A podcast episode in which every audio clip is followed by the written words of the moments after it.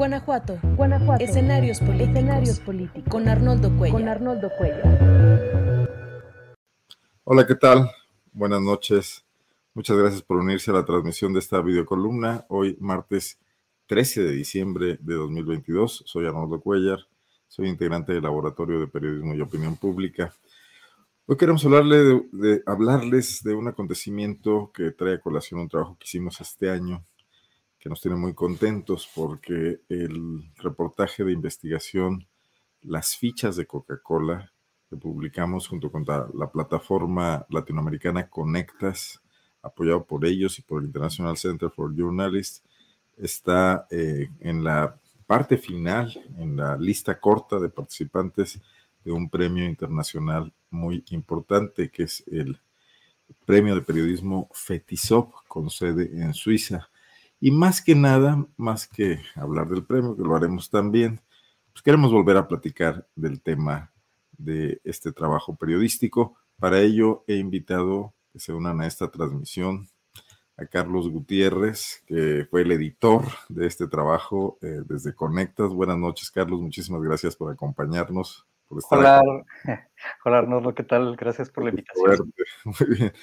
Y bueno, a Kenia Velázquez, una de las dos autoras de esta investigación periodística, de la que ya hablamos aquí alguna vez, vamos a recordarla, seguramente no todo el mundo este, la tiene presente todavía. Kenia, buenas noches, ¿cómo estás? Hola, buenas noches, qué gusto verles. Gracias.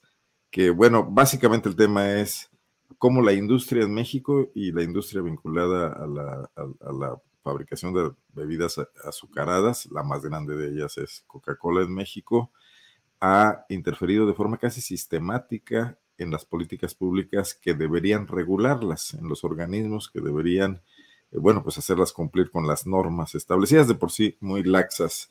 Esto sobre todo en sexenios como el de Vicente Fox, como el de Felipe Calderón, como el de Enrique Peña Nieto y probablemente también en el pasado, eh, pero es, es, de suponerse, pero esto está muy bien documentado en el trabajo que hicieron ustedes, Kenny y Carlos, y me gustaría muchísimo que me platicaran, Carlos, ¿cómo te sentiste tú eh, editando este trabajo eh, que publicamos, eh, lo publicamos cuando, que en este año fue todavía, ¿verdad? A principios del año, ¿no? Como en mayo, creo, no me acuerdo, pero sí. Las fichas de Coca-Cola. Bueno, pues yo eh, primero me siento súper contento y muy honrado de haber colaborado en este trabajo. Yo soy editor eh, por parte de la plataforma para el periodismo, periodismo de investigación en las Américas Conectas y pues me tocó acompañar a, Kenia desde Conectas en esta investigación y la verdad es que me siento muy honrado, pues porque me encontré con un equipo muy profesional, un equipo muy comprometido, la relación con Kenia pues estupenda, ¿no? Kenia cada semana, cada semana nos veíamos para, para ir hablando durante varias, varias, varias semanas este, de este trabajo y, y pues dándole forma que yo cuando llegué ya Kenia tenía bastante buena información, muy avanzada la investigación. Entonces, más bien, pues yo me colé a la investigación. Eso puedo decirte.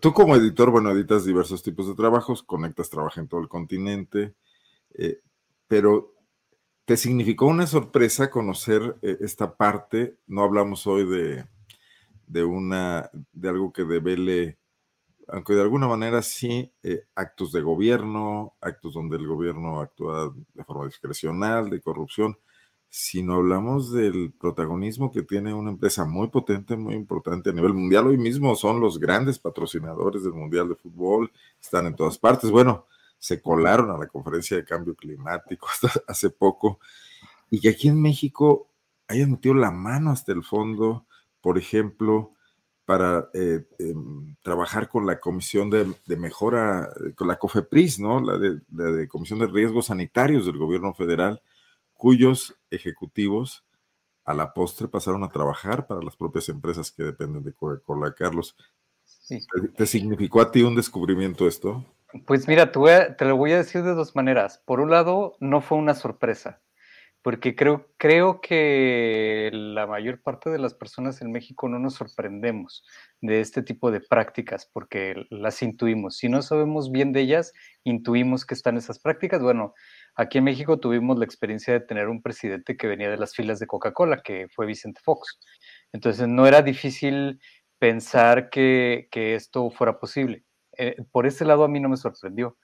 Por otro lado, me sorprendió mucho la investigación de Kenia y me, sorprendió mucho los datos que ella fue encontrando junto con Elizabeth, Elizabeth Rosales. Eh, me sorprendió mucho la información que, ella, que ellas iban encontrando y, que iban demostrando lo que nosotros ya intuíamos. Alguien como yo que no, sabía mucho de Coca-Cola, que íbamos viendo que era real, ¿no? Ese, ese imaginario que podíamos tener, esas sospechas que podíamos tener eran reales y en mucho rebasaron mis expectativas. O sea, yo no me imaginaba que, México fuera un mercado tan importante para The Coca-Cola Company. O sea, yo no me imaginaba, eh, como, como lo pueden ver en la investigación, que hubiera incluso correos donde nos desprecian como mexicanos, nos, miran muy mal.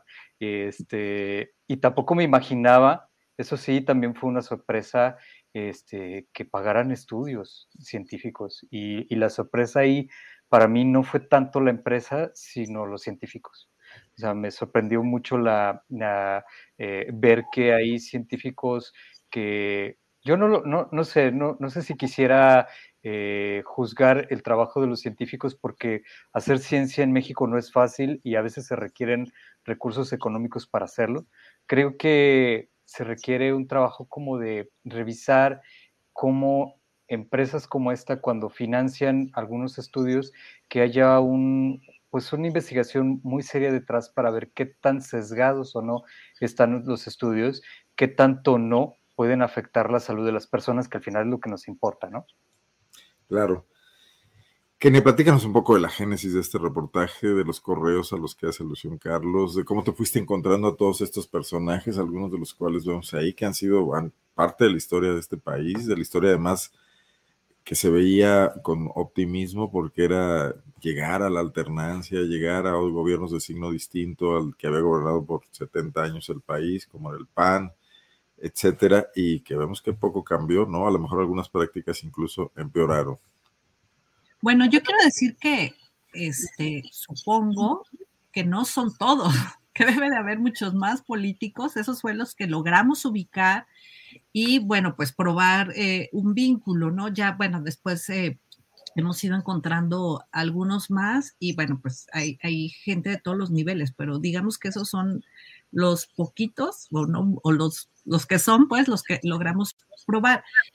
Y bueno, ¿por qué eh, este trabajo, bueno, pues, como saben, yo llevo varios años trabajando el tema de la interferencia de la industria en las políticas de salud pública, de salud alimentaria en concreto, y bueno, em, siempre me surge Coca-Cola, ¿no? Este, yo, yo le decía un poco a Carlos eso, yo decía, no es que yo tenga como ondita con Coca-Cola, pero sale recurrentemente en, con trabajos que, investigaciones sobre todo este, de, personas que analizan este tema de la interferencia, Coca-Cola surge una y otra vez.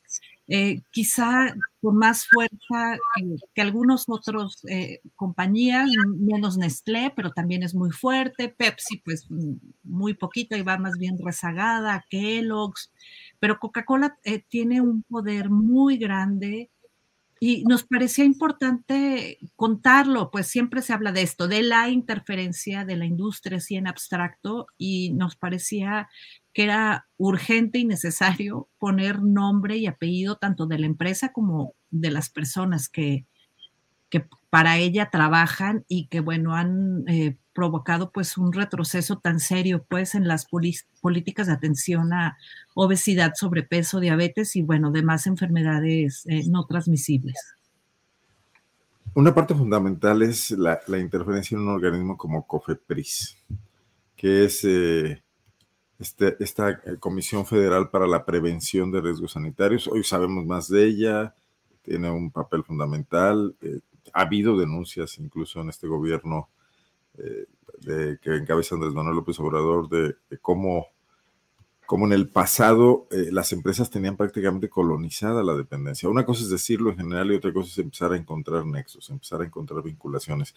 Pero para entenderlo mejor, ¿cuál es la relevancia de la COFEPRIS? ¿Qué es lo que hace la COFEPRIS? ¿Por qué a la industria le interesa tanto tener influencia ahí, cooptar a sus funcionarios, meter la mano en las políticas que define la, la COFEPRIS. ¿Qué fue lo que encontraste, Kenia? A ver, pues son los que dan los permisos, los que autorizan medicamentos, alimentos, productos. Eh, en el tema, en la época de Peña Nieto, pues fueron los que elaboraron el etiquetado de, que se usó este, en, en aquella época. Pero bueno, también lo que vimos y que eso, bueno, lo descubrimos con la investigación. Ah, hay que recordar que esa COFEPRIS autorizó el uso de la marihuana medicinal días antes se dieron, de que terminara el sexenio, se dieron muchísimos em, eh, permisos para, para poder eh, comercializar cannabis. Y bueno, luego lo que nosotros nos encontramos es en estos personajes de Cofepris, que, bueno, eso no tiene relación con Coca-Cola, pero eh, es un ejemplo de cómo operan Patricio Caso, Miquel Arriola, Aldo Berberi Vargas, y bueno, por ahí se me olvida alguno otro, que ellos tienen una consultora que lo que ellos dicen eh, son exfuncionarios de alto nivel de COFEPRIS que saben cómo evadir eh, las, las leyes o cómo buscar los huecos para eh, ayudar a tramitar los temas de los permisos de marihuana. Y ahí hay un caso que también relatamos que es con una empresa que embotella bebidas a base de cannabis que este que bueno, pues ganó un amparo ante la Suprema Corte de Justicia y pues quienes estuvieron ahí fueron estos personajes. Entonces se llevan mucha información, o sea, no solo eh, dan permisos, eh, digo, habría que revisar, creo que, bueno, pues se estuvo revisando la entrega de esos permisos. Yo no puedo decir si están bien o están mal eh, lo, que, lo que ellos autorizaron, pero vimos que además de que, bueno, pues entregaron alegremente permisos, eh, pues después ellos hacen un trabajo, este, se benefician de esa información que tienen, ¿no? Para seguir trabajando después de dejar la función pública. Y eso es algo que, que me parece súper grave. Me brinca y no puedo dejar de pensar que hoy Vicente Fox es uno de los mayores promotores del uso medicinal, bueno, de la, de la marihuana, pero también de, la legalización para su uso lúdico. Carlos, esto me imagino que es una realidad también en América Latina, pero ¿cómo estaría México frente a esto? Que luego nos presumimos de tener una institucionalidad más, más eh, no sé, más eh, sólida que muchos otros países. Hoy vemos Perú, etcétera, ¿no? De todas formas, eh, no hay forma de defenderse de, la, de las, del, poder que tiene la industria. Nuestros políticos son tan débiles, nuestro Estado al final del día es, rehén de ellos. ¿O esto ha empeorado con la llegada de, otros gobiernos como el empresario Vicente Fox? Mira, yo no generalizaría, porque una de las preguntas que nos hicimos alguna vez, ¿verdad, Kenia? Era si, si había funcionarios de la actual administración eh, con prácticas similares y la verdad es que estuvimos investigando y no encontramos. Como dice Kenia, no sabemos si las hay, pero nosotros no encontramos evidencia. Eh, en el caso de, de, eh, este, este, caso concreto que, que, presentamos acá, estos casos, como tú decías al principio, estamos hablando principalmente de administraciones panistas. Y ahí lo que podemos ver, pues eh, con respecto a América Latina, creo que hay una importancia mayor para Coca-Cola, porque México es uno de sus principales mercados. Si mal no recuerdo, el principal mercado en América Latina y uno de sus principales mercados a nivel mundial. Entonces, evidentemente hay un interés particular de la empresa sobre las políticas, eh, las políticas mexicanas. Lo que también eh, encontraron eh, Elizabeth y Kenia fue que sí hay evidencia de que Coca-Cola incide en las políticas del país y eso sí es grave. Entonces, sí hay en los informes de Coca-Cola, que de hecho están las evidencias allí en la investigación, sí hay declaraciones es por escrito de la empresa sobre su preocupación acerca de las políticas que se llevan a cabo en el país. Y eso es grave. O sea, sí es grave que una empresa eh, tenga incidencia eh, en las políticas de salud del país. Entonces, no sé, con respecto a otros países, creo que habría, ese es, ese es algo, una deuda eh, en la que creo que nos quedamos pendientes, pero es que es una investigación complicada, ¿no? Pero creo que habría que hacer un análisis de cómo funcionan empresas como esta en los diferentes países para tener esa radiografía. Y no estaría mal que la hiciéramos. lo cual promete una, un, un, seguimiento de este reportaje. Parte, parte fundamental del trabajo son estos correos electrónicos que entiendo que obtuvo una ONG, una organización no, gubernamental o una organización de la sociedad civil en Estados Unidos, porque creo que en México es complicado, ¿no? Eh, platícanos de eso, Kenia.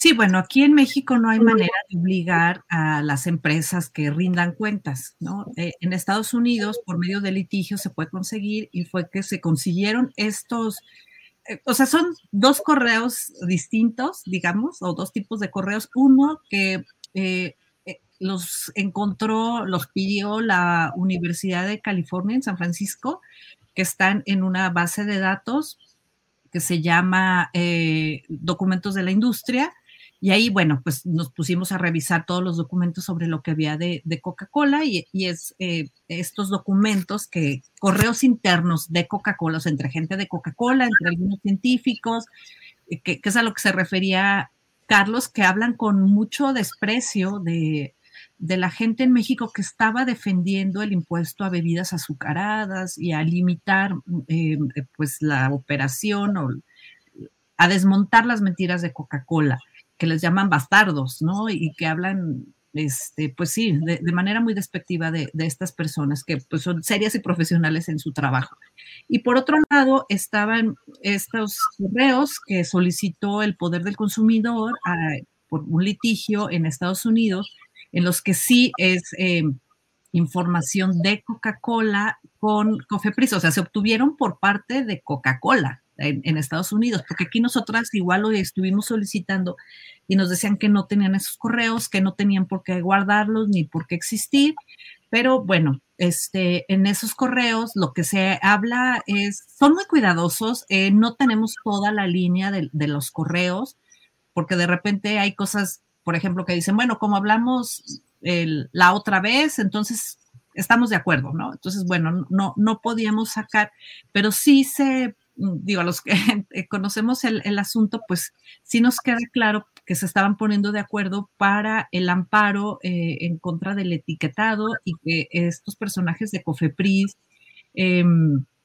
bueno, se estaban poniendo de acuerdo con ellos para compartir información, documentos que no sabemos, solo le dicen te mando los documentos, no podemos ver esos documentos, pero se los comparten, o agendan citas y son pues súper amables entre ellos, muy cordiales y pues muy cuidadosos, pues tampoco no iban a decir, sí, vamos a tumbar esto, ¿no? O sea, se cuidaron mucho, pues, pero nos pintan un panorama de...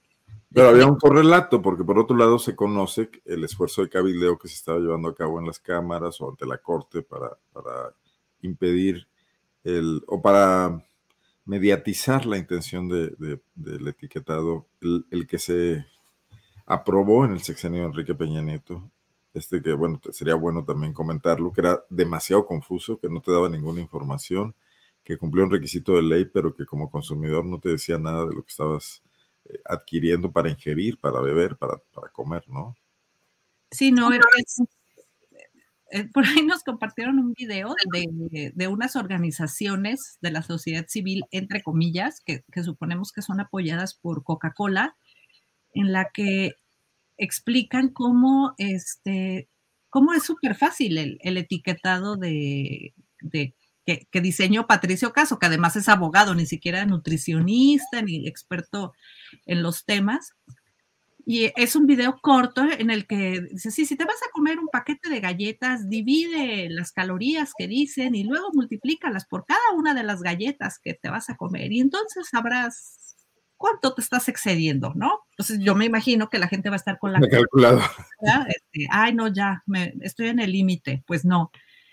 Pero eh, un poco volviendo a, la pregunta que, tú le hacías a Carlos, eh, hay un estudio que hizo una organización en Colombia que se llama Cajar, que hizo un análisis de lobbying en eh, en Colombia, porque en Colombia se, hasta ahora, justo hoy están avisando que ya hay, entró el, etiquetado similar al de México, pero llevan muchos años eh, y cosas súper graves eh, que, que, ha vivido las organizaciones de la sociedad civil allá cuando impulsaban el impuesto a bebidas azucaradas. Hay un trabajo del New York Times que recupera los testimonios de, estos, em, de estas personas en las que dicen que recibían amenazas de muerte, que los acosaban en su casa, que se les paraban motocicletas al lado y que ella decía, bueno, no es el narco, ¿no? Que era un poco la situación que vivían allá, sino era de bájale al tema de, del impuesto a bebidas azucaradas. Entonces también han vivido un, una presión muy fuerte que también el impuesto a bebidas azucaradas en Colombia se acaba de, aprobar ahora que entró Petro. Pero bueno, ahí narra cómo en Perú, en Chile, en México, trabajan igual, ¿no? Eh, estas grandes empresas, ellos también identifican a Coca-Cola y a Nestlé principalmente.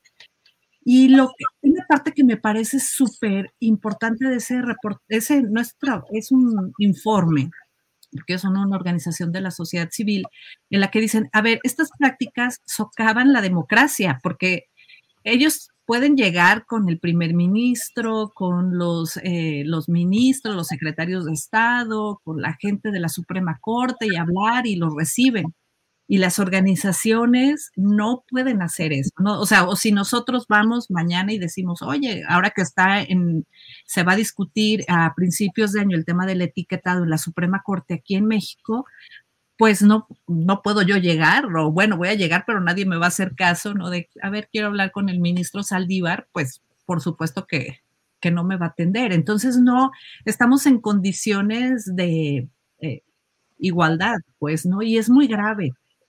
E, e, el poder que tienen estas empresas. A ver, vemos un panorama, digo, ahí está el reportaje publicado por Poplap y por Conectas, pero tenemos, por ejemplo, eh, periodistas que en México han escrito en contra del etiquetado, hoy las vemos eh, paseando por Qatar en los estadios mundialistas y diciendo que las llevó Coca-Cola, hasta eso con una gran transparencia y haciendo comerciales eh, o comentarios eh, eh, a favor de la empresa, ¿no?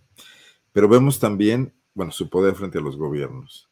Vemos eh, cómo hacen una labor consistentísima de esto que se llama lavado de cara, greenwashing, lo que mencionaba Carlos, estudios científicos que si no se atreven a decir abiertamente que beber un refresco no es tan malo, por lo menos contradicen otro tipo de resultados científicos que te hablan del daño que significan las bebidas azucaradas o te salen con la conclusión bastante, em, digamos, falaz de que no importa lo que ingieras mientras hagas ejercicio.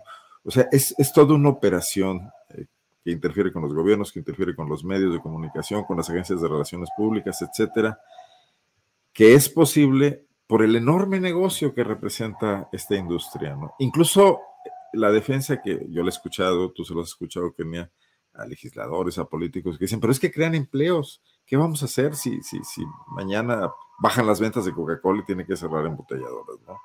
Entonces estamos metidos en una lógica de que la utilidad está por encima de la salud, está por encima de la regulación, etcétera, ¿no?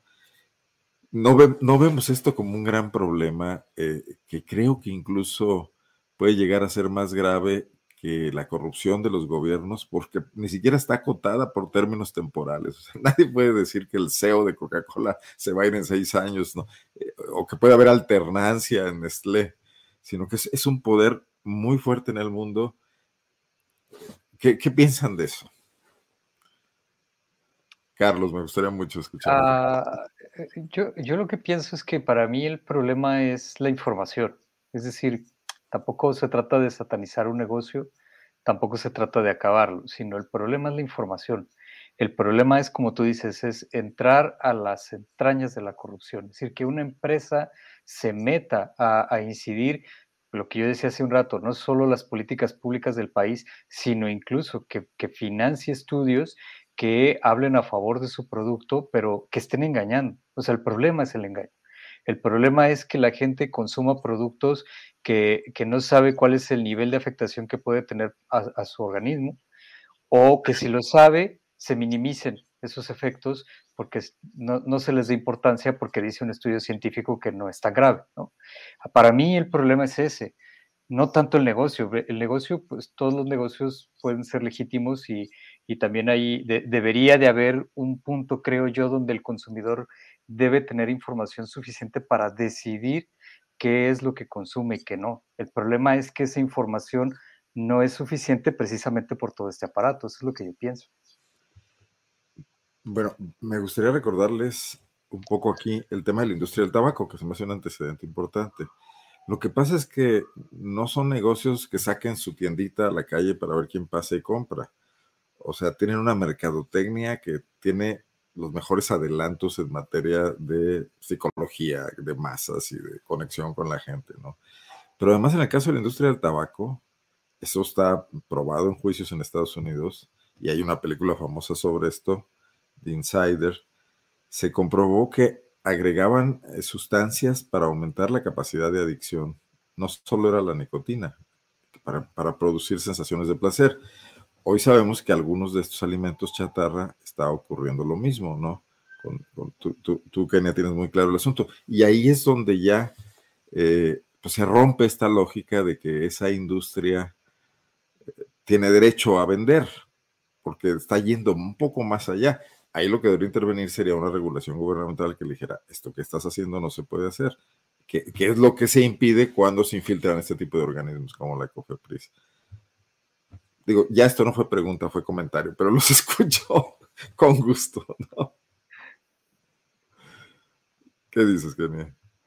No, bueno, pues eh, eh, sí está tremendo. Mm, nosotros hace unas semanas publicamos un reportaje eh, que habla de todos los efectos que producen los, el consumo de refrescos y bebidas azucaradas a todos los niveles. O sea, no solo, y lo digo el solo, entre comillas, es la obesidad y la diabetes. O sea, afecta la microbiota, afecta el cerebro, eh, bueno, todo, todo el cuerpo, ¿no? De una manera impresionante. Y eh, me, escribieron de la Asociación de Refresqueros para decirme que no era cierto eh, lo que yo decía y empiezan justo diciéndome eso. A ver, somos una empresa que genera mil empleos y, y mil millones de pesos y no sé qué, somos súper valiosos. Y además, lo que tú dices, sí citas estudios científicos, pero no son concluyentes.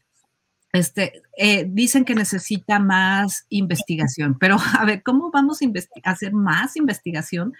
Eh, o sea, no es ético, por ejemplo, decir, a ver, vengan 10 individuos y tómense 20 litros de refresco para ver si hace bien o no hace bien, ¿no?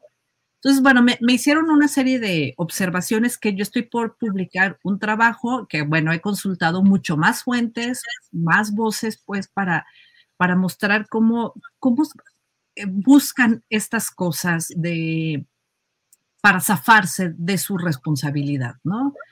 Entonces, em, bueno, pues eh, se, los voy a compartir y, hay que tener muy claro que no es solo la decisión de las personas, pues eh, la que influye en que la gente consuma o no estos, los refrescos, porque hay todo lo que decían hay todo un aparato, ¿no? La publicidad súper agresiva, estamos en ambientes obesogénicos, en los que quiere decir que es más fácil que encontremos productos comestibles chatarra que alimentos, y en fin, una serie de cosas que sí tiene que entrar el Estado mexicano y los estados, pues, a, a regular. Como decía Carlos, bueno, ya si tú decides, a pesar, como pasa con el alcohol y como pasa con los cigarros, si decides consumirlos, bueno, pero ya sabes realmente, eh, pues, qué, qué te va a suceder. Yo confío en algunos años, así como es igual de escandaloso que si viéramos un bebé fumando, veamos, que veamos a algún niño o niña consumiendo productos chatarra, bebidas azucaradas, que igual digamos, ah, no, no puede ser, ¿no? porque de verdad producen muchísimo daño. Bueno, eh, tenemos un cambio de, la forma de mercadeo de, la, este tipo de cosas en los últimos años, o sea, y, muchos de ellos coinciden con la llegada de Fox a la presidencia. O sea, tenemos una proliferación de, de, Oxos, por ejemplo, que el 90% de sus ventas son de comida chatarra, tenemos este aumento en el tamaño de los refrescos. Yo no sé, ustedes, ustedes son jóvenes, pero cuando yo era niño, se tomaba refresco el domingo y era una botella de 300 mililitros de vidrio y era lo que un niño tomaba toda la semana. Y hoy vemos botellas de dos litros encima de las mesas de las familias mexicanas todos los días, ¿no? O sea, sí ha aumentado mucho eso. Y a la par tenemos este incremento, que es una emergencia sanitaria eh, epidémica de la diabetes y de, la, de las enfermedades cardiovasculares, de la hipertensión en el país. No, puede ser por genética, porque no la teníamos hace algunos años en esos, en esos niveles, ¿no? Tiene que ser otra cosa. Y ese pareciera ser el gran escenario que habría que estudiar desde la, desde la ciencia, no los 10 voluntarios para hacer un experimento de dos años, ¿no? Sino los 30 años que tenemos con esta eh, nueva forma de, ingerir eh, este tipo de alimentos procesados, ¿no? No sé qué piensen de esto. Si eso amerita eh, el interés del periodismo, que luego está muy centrado en pensar que solo los gobiernos incurren en malas prácticas y no voltear a ver eh, también a las, a las empresas. Creo que se hace en Estados Unidos más que en América Latina, ¿no, ¿No Carlos? Sí, y, yo pienso que tienes razón, o sea, a las empresas se les toca poco, ¿no? El poder empresarial es un poder de facto muy poderoso, lo, lo vemos, lo vemos incluso en el actual gobierno, vemos cómo los empresarios eh, están, están ahí y están demasiado cerca, ¿no? Realmente hay, hay un matrimonio... ¿Mandé? Siempre están cerca, no sé cómo se pero, pero, de repente es demasiado cerca, no solo cerca, demasiado. A mi, a mi gusto, más de lo que debería de estar cerca.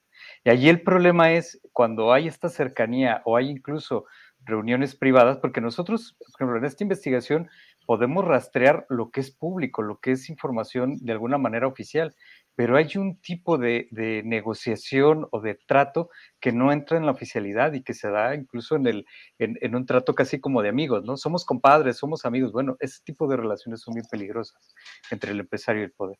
Pero el empresario siempre va a hacer lo que el gobierno le permita. Es decir, si el, si, empresario tú le permites hacer crecer su negocio y no importa cómo lo haga, lo va a hacer, pues es parte de su, pues de, su condición de empresario. ¿no? El problema es que tenemos gobiernos y políticas culturales que permiten, políticas, perdón, públicas que permiten que, que, los empresarios hagan lo que, lo que ellos quieren. Eso me parece que es, que es un problema bien serio.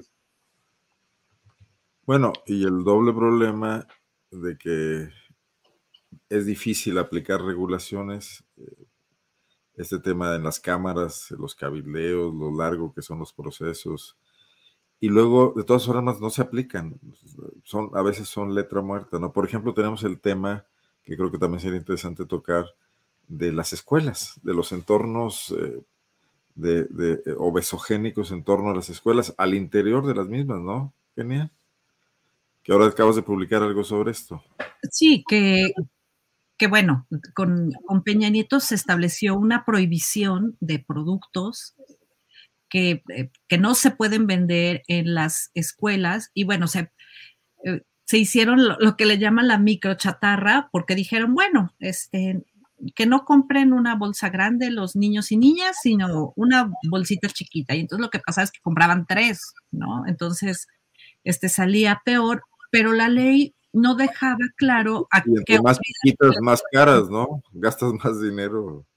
Sí, y, por ejemplo, pero no había esta, no estaba establecido qué autoridad tenía que revisar, regular, sancionar, nada de esto, fundamental, ¿no? Entonces, pues, ¿para qué queremos este esa ley, pues no, no, sirve de nada. Y ahora, bueno, eh, la Cámara de Diputados ya aprobó una ley que sí trae candados para la prohibición, venta, consumo de eh, alimentos y bebidas eh, ultraprocesados en las escuelas, afuera de las escuelas y la publicidad pero el Senado no, la, no lo ha discutido. O sea, ahí lo tiene guardadito y sigue pasando el tiempo y parece que, bueno, después de, COVID y de ver cómo impactó en las personas que tenían obesidad, diabetes, hipertensión, pues debería de ser un asunto que, que se atendiera.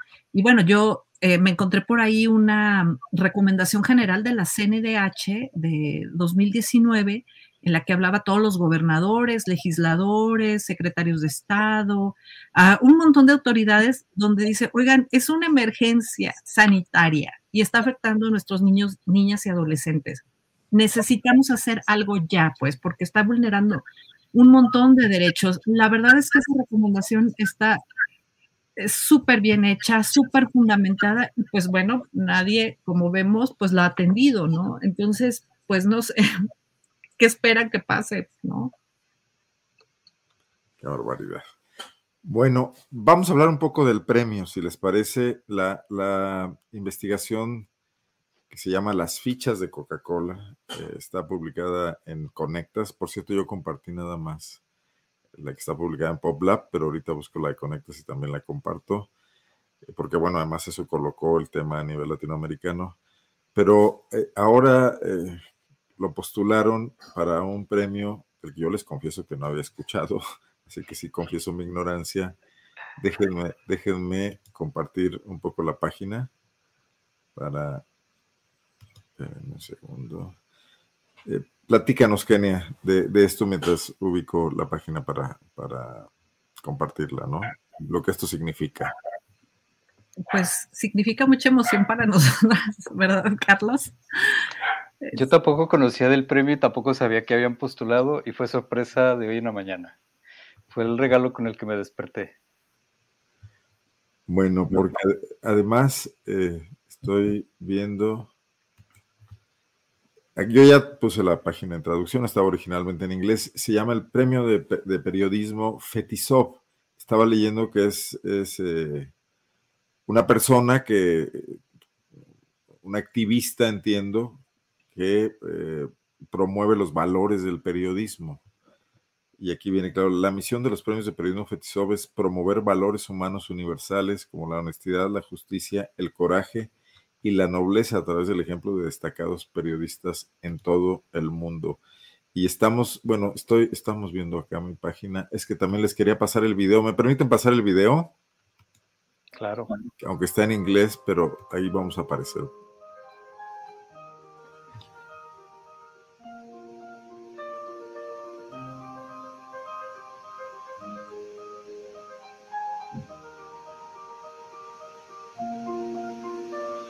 Estos son los diferentes trabajos eh, que entran a la lista corta, que ya son los finalistas. Y aquí vemos el de las fichas. Son varias categorías. Este es para contribuir a la paz. Nosotros estamos en las de trabajos destacados de periodismo, ¿no?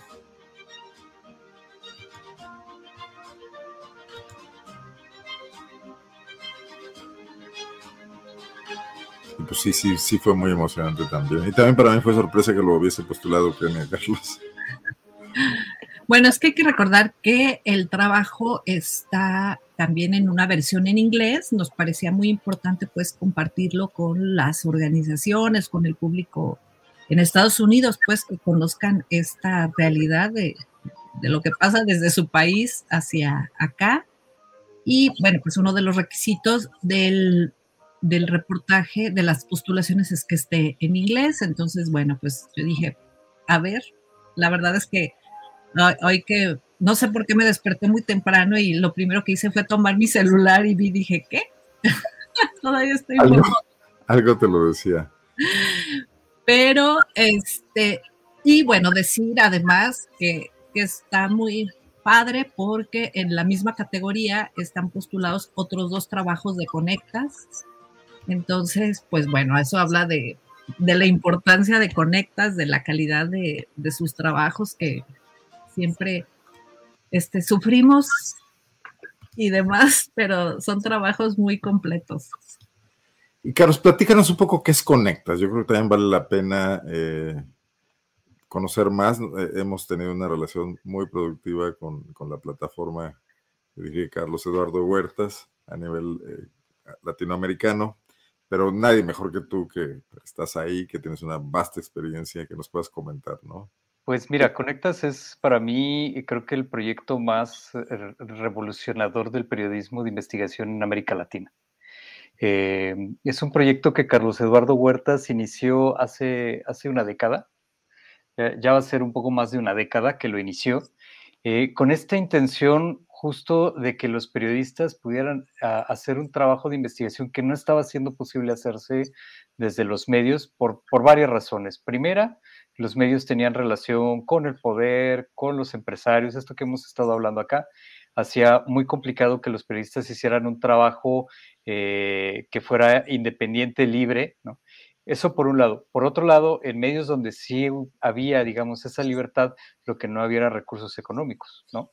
Entonces, la propuesta de Carlos era eh, crear este, este programa en el cual nos, nos formaban a los editores para desarrollar herramientas en periodismo de investigación, pero al mismo tiempo crear eh, eh, redes de colaboración entre nosotros a lo largo de todo el continente, lo cual debo decirles que ha sido muy exitoso. O sea, eh, ahora mm, yo, yo estoy cercano a Conectas desde 2014, cuando llegaron a México. Tuve la fortuna de participar en su primer taller aquí en México y desde entonces pues he estado con ellos de diferentes maneras en los últimos más de cuatro años como editor y para mí ha sido, digamos, una, una de las mejores experiencias profesionales que he tenido, pues en mucho es precisamente por esta, esta razón que les digo, que hay un trabajo colaborativo entre diferentes eh, periodistas de diferentes países, de diferentes medios y siempre con una actitud de aprendizaje siempre aprendizaje tanto de los periodistas que están postulando sus historias para que les den una beca y poder tener recursos para hacer la investigación, como nosotros, como en mi caso, que también mm, nuestra actitud es de aprendizaje constante y, y tener presente que a quienes estamos acompañando son profesionales del periodismo. No les vamos a enseñar eh, a, hacer periodismo a quienes ya son profesionales del periodismo, sino más bien lo que se establece es un diálogo, un acompañamiento en el cual vamos aprendiendo todos y vamos pues tratando de hacer el mejor periodismo posible. Eso a grandes rasgos es Conectas. Con una gran productividad, estoy viendo bueno, hace rato que no entraba directo a la plataforma, yo recibo el newsletter y luego por ahí ya me voy a la nota. que Aquí está el especial de las fichas de Coca-Cola, que aparece en la página de México, me imagino que también en otros, en las especiales. E, esto en la plataforma de Conectas. Y además aquí está también el formato que puede ser leído en español y en inglés. Bueno, pues eh, misión cumplida con esa idea de formar redes y de extender eh, las capacidades de, de los periodistas en América Latina, ¿no? Sí, y hay una cosa que también es importante decir que, se ha logrado en muchos de los casos, casi te puedo decir que en la mayoría de los casos. Había dos cosas, yo me acuerdo de ese primer taller en el que estuvimos acá en, la Ibero, eh, acá en México, que llega, llega Carlos Eduardo y lo primero que nos propone era hablar de nuestras investigaciones a los demás colegas periodistas parece una trivialidad y, quienes nos están escuchando decir, bueno, eso es una trivialidad y en realidad no lo es, porque uno como periodista es muy celoso. Por un lado hay un celo por lo que estás investigando. El viejo lado, de las exclusivas. No, pero hay otra cosa también de fondo, más allá de, la, de, digamos, esa trivialidad, es que también hay investigaciones que los pone a uno en riesgo. Eh, y México es un país especialmente delicado para hacer periodismo, sobre todo periodismo que atenta intereses, intereses de gobierno, intereses empresariales. El periodista siempre está expuesto. Entonces, que y los periodistas además trabajábamos en solitario. Entonces, que el periodista dijera en público cuál era su investigación era sentirse expuesto en todos los niveles, hasta pensar que te iban a robar la historia. ¿no? Entonces era, en ese momento era, me acuerdo la, frase de Carlos Eduardo aquí hay un pacto de caballeros y se trata de que nosotros mm, vamos a respetar, a escuchar y a respetar el trabajo de los demás y es el pacto que vamos a hacer todos. Lo que es increíble es que el pacto se cumplió. Es decir, quienes estábamos ahí sí teníamos como verdadero interés en hacer algo diferente de lo que estábamos haciendo.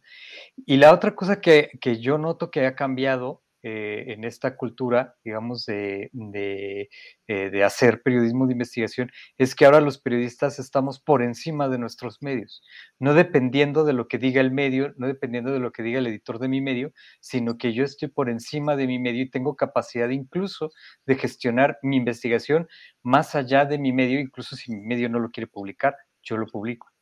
Entonces, eso ha sido de verdad una cosa de un cambio que pues, yo lo veo ahora replicado en muchos otros proyectos que tienen un espíritu similar y, que veo que la semilla, digamos, fue esta. O sea, en ese sentido fueron pioneros, absolutamente conectas estos 10 años. Pues yo no, los, no te lo puedo decir con certeza al 100%, pero yo creo que sí. O sea, creo que sí. Y si no pioneros, sí te puedo decir que ha sido el proyecto de más impacto en la región latinoamericana. Eso sí, eso sí te lo puedo asegurar que lo es. ¿Y que ha hecho y, y, y, además recibimos eh, en cada, cada convocatoria, eh, creo que salen dos al año, estoy seguro si son dos al año, este, llegan, llegan decenas y decenas de propuestas de, de, investigación y los editores ahí tenemos la responsabilidad de estudiar cada una de las propuestas para saber a cuáles se les va a becar y pues ahí, ahí, digamos, eh, siempre hay una responsabilidad entre a quién vas a becar y también hay una responsabilidad entre quien decides no becar. Es, un, es, un, trabajo bien interesante, la verdad. Bueno, no va a ser el caso de PopLab que no vaya a publicar una investigación de Kenia. Aquí todos salen muy destacados, además. No, bueno, Kenia es de, de las periodistas más profesionales con las que yo he trabajado, así que casi lo que propongas, bienvenido y miembro de la, de la comunidad Conectas, integrante de Conectas. Bueno, yo he hecho, es que yo he aprendido mucho con Conectas. Yo he hecho tres trabajos de investigación, muchas otras colaboraciones como columna, ahora en, la pandemia, y para mí ha sido eh, la gran escuela de, de periodismo de investigación. A mí digo, cuando luego me dicen, oye, tal diplomado, maestría, yo, no, postulen a Conectas, ahí van a aprender, este, eh, en, tiempo real, en cosas concretas, es lo mejor. Yo quiero mucho a, Conectas, al equipo de Conectas, porque siempre han sido muy generosos con, nosotros. Eh, hemos trabajado dos historias muy de Guanajuato, que es la ciudad de los niños, eh, y el del fiscal de Guanajuato, que se me olvidó el nombre. El caudillo. El caudillo, Y, esta es la primera historia nacional, eh, en otro sentido, pues que, que, bueno. Que, bueno, que, debo decir, que Kenia no lo va a decir, pero yo sí lo voy a decir, que con esa historia acaban de ganar el Premio Nacional de Periodismo. Así es. Que, no, que no es cualquier cosa. Nos estamos mal acostumbrando a eso. Hay que mantener ese ritmo va a estar complicado. Pero mira, hay otra cosa. Esto que dice Kenia, el primer trabajo nacional hecho pues desde Guanajuato, era complicado siempre tener la lógica de la visión del país de la provincia, estábamos muy instalados en nuestra realidad inmediata. Hoy muchas cuestiones, la tecnología eh, nos permite acceder a información que antes era complicadísimo ir a la Ciudad de México. Bueno, hasta la muy coja transparencia que tenemos ayuda y se puede hacer desde una ciudad del interior del país, de cualquier país, un trabajo nacional. Y creo que eso también ha empoderado mucho a los periodistas, más en una situación como la que se vive en México, Carlos. No sé qué piensas, tú que conoces también bien esta realidad, ¿no? Bueno, pues eh, eh, yo les decía hace rato, México se ha convertido en uno de los lugares más peligrosos para hacer periodismo y los periodistas más expuestos son los periodistas que viven fuera de la Ciudad de México. Y, porque yo lo que veo es que en, los, en las pequeñas localidades, ¿no? entre más pequeña es la localidad donde trabaja el periodista, más expuesto está, porque el contacto directo con aquellos intereses o aquellas personas que está, que está exhibiendo, exponiendo con sus investigaciones, pues están cerca, ¿no? Es como muy fácil seguirle el, el, rastro al periodista y eso lo expone muchísimo más, ¿no? Que cuando, cuando estás en una gran ciudad, incluso cuando estás en un medio muy importante, la exhibición te protege. Eh, pero es un tema bien complejo, el tema de la seguridad de los periodistas.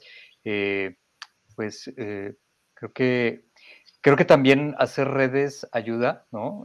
también hemos empezado a aprender cuestiones de seguridad, ¿no? Cómo proteger al periodista, cómo proteger incluso una investigación. Hay una cosa que, que, también hemos hecho, que tampoco se hacía mucho en, México, y ahí sí no sé si es de conectar, no, no, no, no, quisiera, digamos, como ensalzar algo de lo que yo no estoy seguro, pero de las cosas que sí hacemos también eh, es eh, hacer investigaciones en las que participan varios medios. Y eso también protege mucho a los medios, protege mucho a los periodistas. Ha habido casos en los que, eh, en los que si la investigación se calcula que puede eh, causarle algún daño a los periodistas que intervinieron, pues se evita publicar los nombres de los periodistas y aparecen solo los medios. Y es una forma de proteger al periodista y no sacrificar la investigación. Sí, sí, también el tema de la seguridad que es sobre todo muy importante en el que antes uno no pensaba. Bueno, es que como dice López Obrador, en provincia las banquetas son más angostas, ¿no? Y se encuentra uno con todo el mundo, incluyendo aquel sujeto del cual escribiste hace unos días. Vamos, voy ahora sí, ya porque no lo hice bien, a entrar a la página del premio eh, Fetisov antes de despedirnos para, para hablar un poco de por qué nos tiene tan contentos. Y ahí creo que tú, Kenia, que eres la que, la que lo descubriste y postulaste, es, eres quien debes platicarnos un poco de, qué significa esto, ¿no? Pues mira, eh, yo creo que no, el comunicado no dice cuántas postulaciones eh, recibió, pero que sea de más de 80 países y que estemos ahí, este, yo alcancé a ver pues que solo son dos de México, ¿no? Y de todos lados, como pudieron ver en el video, pues me parece que que, eso es eh, relevante, pues que se reconozcan esos temas que, son complicados, que luego, bueno, pues inclusive en los premios dicen, ay, Coca-Cola, híjole, ¿no? Porque recordemos que Coca-Cola patrocina todo, ¿no? Desde el Mundial, la COP, la FIL y todo lo que se les ocurra. Entonces, luego es, eh, es complicado. Yo, pues creo que es un, un gran logro de todo el equipo, de, los chicos de multimedia que, nos ayudaron, que trabajaron durísimo por, por sacar este trabajo, pues de Carlos, que, hizo un gran trabajo de edición y que este, me apoyó muchísimo. La verdad estoy muy agradecida, Carlos, te, lo digo una vez más. Y, eh, pero sobre todo, que, que, era algo que yo decía en el tweet, ojalá que esto sirva para volver a poner el ojo en, Coca-Cola, en la interferencia, ahora que se va a discutir el tema de, del etiquetado en la Suprema Corte. Hay que recordar que Coca-Cola se amparó para que no eh, la, prohibición de plásticos no los alcanzara en Oaxaca, de poder seguir usando plásticos. Y la Suprema Corte les dio la razón, ¿no? Los protegió ante eso. Y bueno, nosotros acá publicamos en PopLab hace unas semanas de cómo Coca-Cola y sus empresas filiales son las mayores importadoras de basura plástica a México. Entonces, sus alcances son muchísimos y creo que, bueno, pues eh, que, estemos aquí, que, se visibilice, ¿no? Que, sigan rodando las, las fichas, pues es de eso se trata, ¿no? Que lo lean y que la gente, bueno, pues piense y analice, pues. Estaba viendo el mapa de los premios y aquí viene justo Coca-Cola Tokens. Hay dos de México.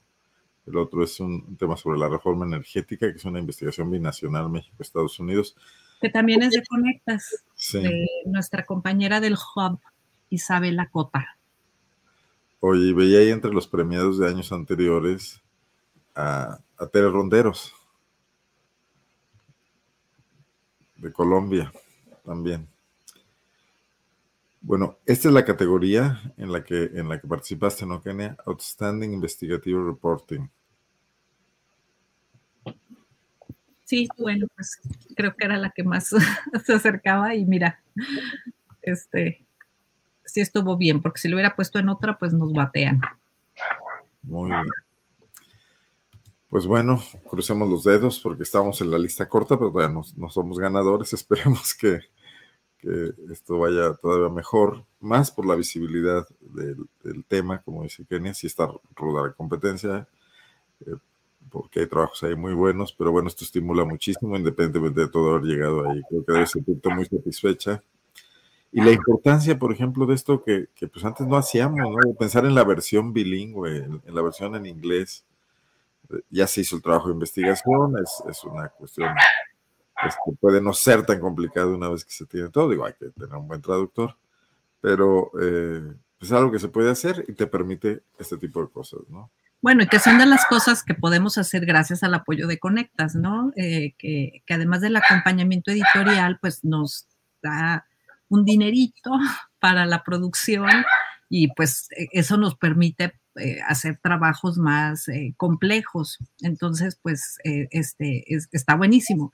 Y bueno, lo que les quería decir es que además, independientemente de si ganamos o no ganamos, se va a hacer un libro con los textos. Eh, que finalistas. Entonces, eh, eso pues también está muy lindo que, vaya a quedar ahí impreso. Digo, yo, yo siento que ya gané, ¿no? La verdad. Entonces, estoy, estoy muy contenta y pues, como decía, muy orgullosa del equipo que armamos.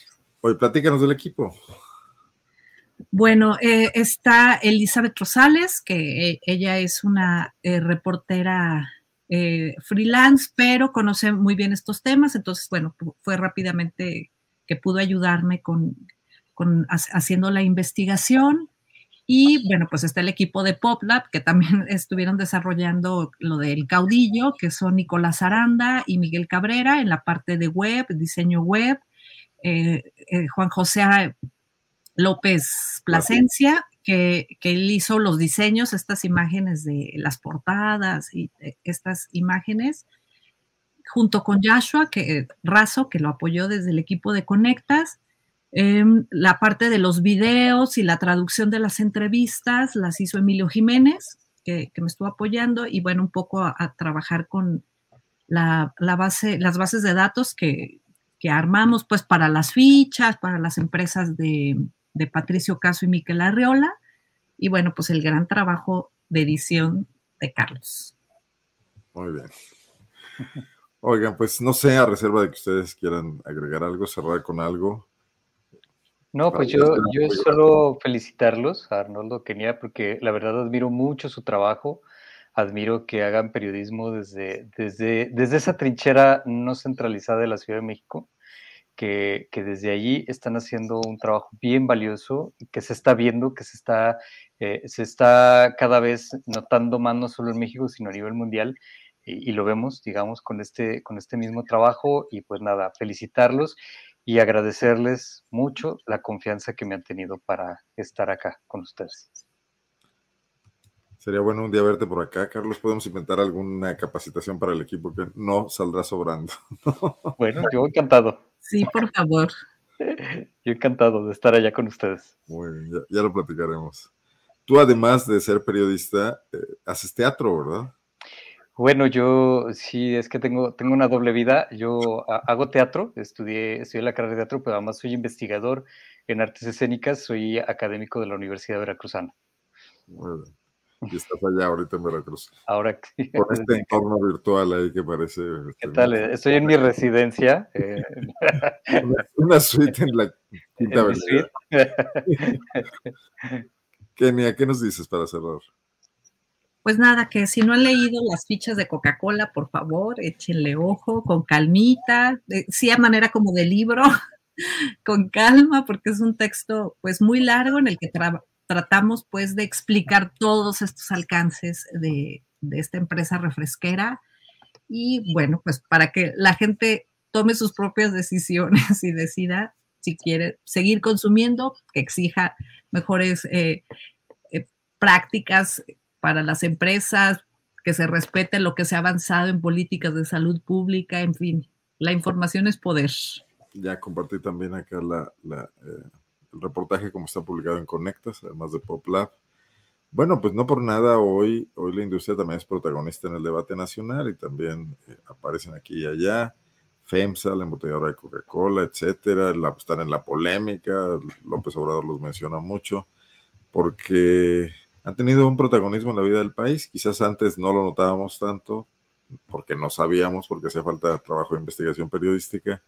Hoy está más abierto y ojalá que lo que salga de aquí es una sociedad mejor informada que pida que cada quien ocupe el espacio que le corresponde sin abusar de él y con, y con vigencia de un marco legal, ¿no? Que es lo menos que podemos pedir.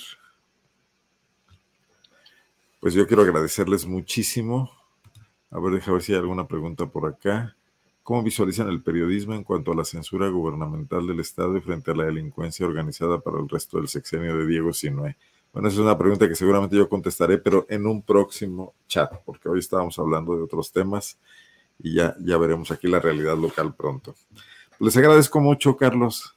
No, pues He tenido gracias. La velocidad de conectarte y el tiempo. Kenia, como siempre, un gusto. Muchísimas gracias. Gracias. Pues a seguir ganando premios, ¿no? Bueno, lo intentaré. A seguir haciendo periodismo de investigación. Lo demás vendrá por añadidura. Exacto. Bueno, pues un abrazo. Gracias por la invitación. Gracias a, lo- a ambos. Buenas noches también. a- gracias, Carlos, a quienes estuvieron atentos a la transmisión, a quienes la vean más tarde en las redes sociales de PopLab, en Facebook, en YouTube, en Twitter, pues saludos, buenas noches, buenos días o buenas tardes, porque es- puede ser a cualquier hora. Y el jueves estaremos aquí en otra transmisión en vivo, probablemente ya sea la última del año. Acá nos vemos el jueves 15 de diciembre. Soy Arnoldo Cuellar y soy parte del Laboratorio de Periodismo y Opinión Pública. Gracias y buenas noches. Guanajuato. Guanajuato. Escenarios políticos. Escenarios políticos. Con Arnoldo Cuellar. Con Arnoldo Cuellar.